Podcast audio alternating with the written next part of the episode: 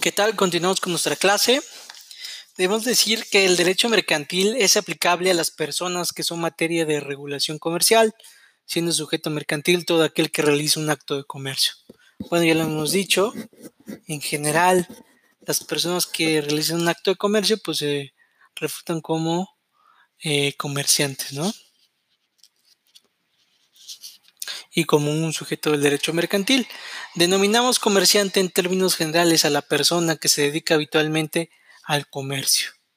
Comerciante es la persona que comercia sujeto de las leyes mercantiles mexicanas, el cual interviene dentro del mercado como productor, distribuidor e intermediario de mercancías y servicios. ¿Ok? Entonces interviene el comerciante dentro del mercado como productor, distribuidor e intermediario de mercancías y servicios para que pues, sea considerado un comerciante. Estos comerciantes como tal, personas eh, morales, deben llevar un registro ante el registro público de comercio, dependiente de la Secretaría de Economía. Como tal todas las sociedades mercantiles pues deben estar inscritas o registradas en dicho registro. Los comerciantes, por ende, también eh, los comerciantes extranjeros deberán registrarse en el registro público de comercio previo permiso especial ante la Secretaría de Relaciones Exteriores, donde se comprometen con todos los actos de comercio en los que intervengan sujetarse al Código de Comercio y demás leyes del país. En específico, pues obviamente las sociedades eh, los comerciantes extranjeros pues deben darse, registrarse o inscribirse en el registro público de comercio previo autorización de la Secretaría de Relaciones Exteriores, siempre y cuando pues no compren en las costas o en la frontera y pues así se le puede autorizar. Uno de los auxiliares del comercio y del comerciante, bueno, para empezar, ¿qué se debe entender por auxiliares mercantiles? Son todos aquellos individuos que conservan su independencia en el desarrollo de su trabajo ante el empresario, es decir, el comerciante, o la negociación fortaleciendo la actividad y el intercambio de bienes y servicios. Es decir, el auxiliar mercantil es el que apoya al comerciante en cualquier fin con el objetivo de intercambio de bienes y servicios.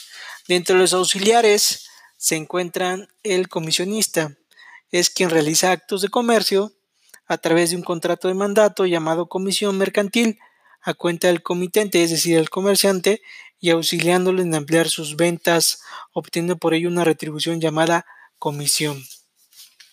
Entonces el comisionista le cobra al comerciante, que también se le llama comitente, pues un margen por, por ampliar las ventas o generar un ingreso.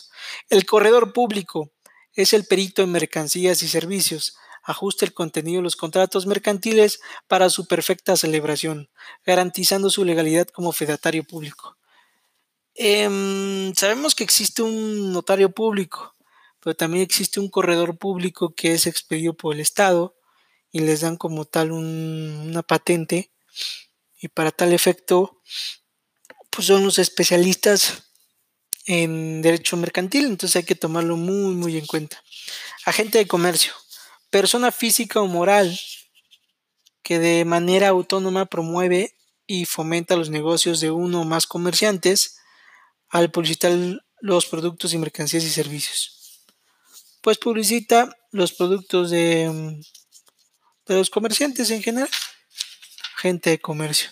Agente aduanero. Para ser agente aduanero también necesitan una, una patente les otorga la Secretaría de Hacienda y Crédito Público. Puede realizar trámites ante aduanas para importar o exportar mercancías, calculando los impuestos respecto a los aranceles que se generen para el comerciante por la entrada o salida de productos y mercancías con las fronteras. Es decir, si el comerciante quiere exportar, es decir, vender sus productos hacia otros países, pues debe de contratar a un agente aduanero, como tal de pagar este agente va a los impuestos y debe pagarle sus honorarios. Si desea importar, pues asimismo también debe de contratar un agente aduanero, le va a calcular los impuestos y le va a pagar los honorarios de este agente aduanero y va a importar productos de otra, otro país.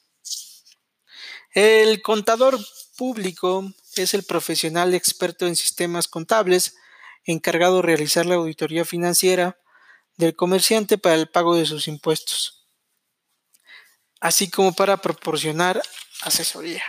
Entonces, el contador público, en efecto, va a ser el que pues asesora al comerciante en el tema de impuestos, ¿sí? También debemos decir que las cosas mercantiles son bienes que están destinados no al consumo directo, sino a servir de instrumento de cambio. Por naturaleza, son objetos de la actividad mercantil y constituye un medio para su ejercicio al consumirse satisfacen necesidades del comercio. ¿Qué debemos entender por cosas mercantiles? Pues la mercancía, el producto, el dinero, el título de crédito. Esas son cosas mercantiles, son bienes que están destinados no al consumo directo, sino a servir de instrumentos de cambio. Uno de los instrumentos de cambio, pues ya dijimos, es el dinero, los productos. En México, la base de la moneda mercantil es el peso mexicano y sobre ella se harán todas las operaciones de comercio, así como los cambios de divisas extranjeras y cualquier tipo de operación. Las mercaderías o mercancías son bienes que están afectas a la industria del comercio y son bienes muebles. Entonces las mercancías son bienes muebles y pertenecen a la industria. La fama o prestigio comercial se denomina crédito por fama o prestigio comercial al valor tasado en la buena marcha de una empresa o negociación mercantil. ¿Sabes qué? La empresa está muy bien, el comerciante está haciendo bien las cosas, está creciendo su negocio, por ende se entiende que hay una fama o prestigio comercial. La clientela, pues son las personas físicas o morales, son la masa de clientes que prefieren un producto o un servicio o asisten regularmente a un establecimiento, es decir, le compran por lo general a un comerciante en específico con el objeto pues de obtener un buen servicio o un buen producto. Los derechos de autor. Es el registro bueno, para registrar un derecho de autor se debe hacer en el Instituto Nacional del Derecho de Autor, también llamado INDAUTOR de obras intelectuales, creativas o de imaginación, plasmadas en las ramas literaria, musical, dramática, danza, pictórico, dibujo, escultórico, caricatura, cine, audiovisual, programación de radio y TV, programas de cómputo y fotografía, entre otros.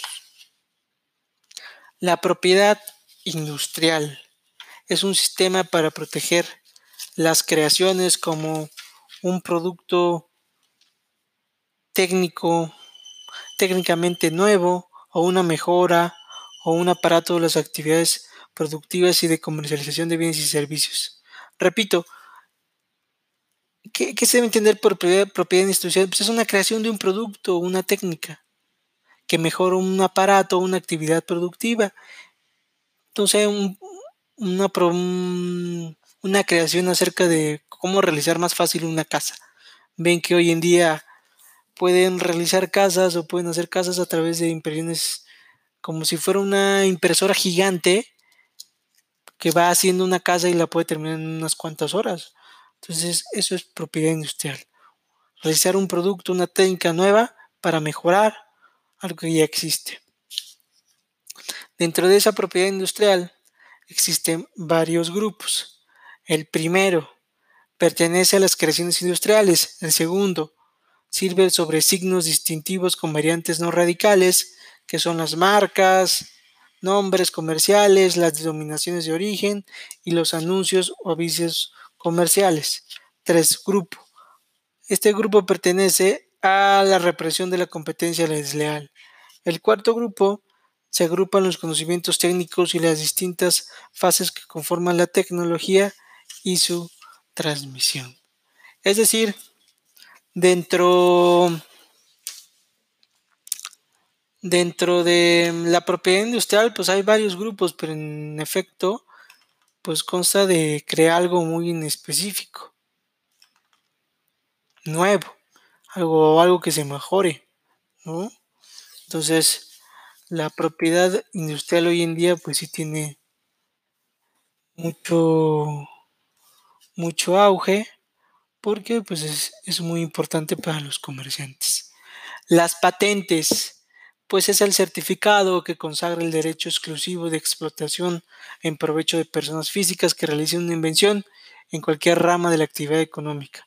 Pueden ser de naturaleza mecánica, química, eléctrica o electrónica garantiza a su propietario el derecho de excluir a otros de su uso o aprovechamiento durante el tiempo del permiso que el Estado otorga para su explotación. Por lo general son 10 años y las patentes, la, mm, el ejemplo más claro, pues es el de un medicamento. Entonces hay que tomarlo muy, muy en cuenta.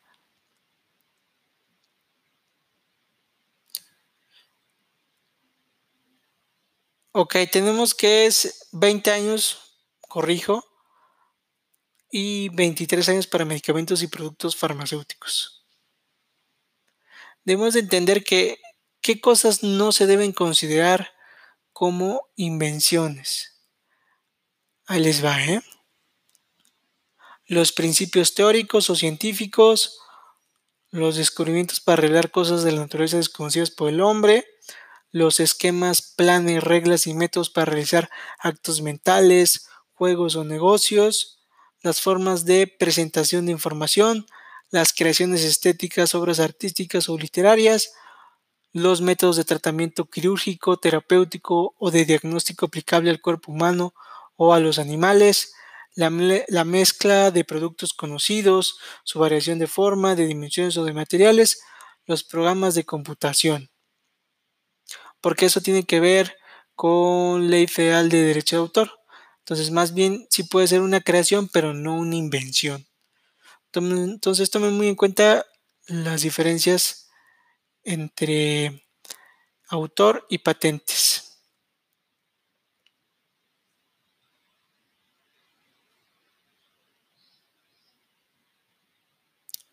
Dentro de las del tema industrial, las patentes, perdón, están los modelos de utilidad son aparatos o herramientas que como resultado de su modificación en la composición presentan una función diferente respecto a las partes que lo integran o ventajas en cuanto a su utilidad.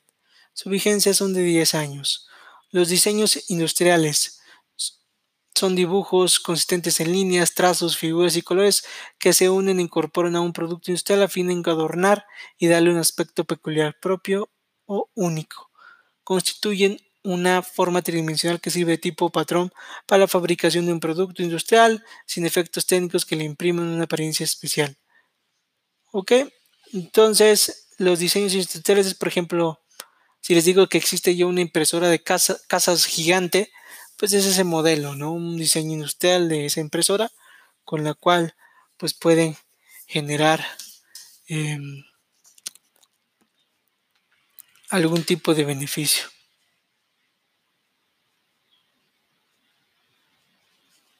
Bueno, hasta ahí nos quedamos.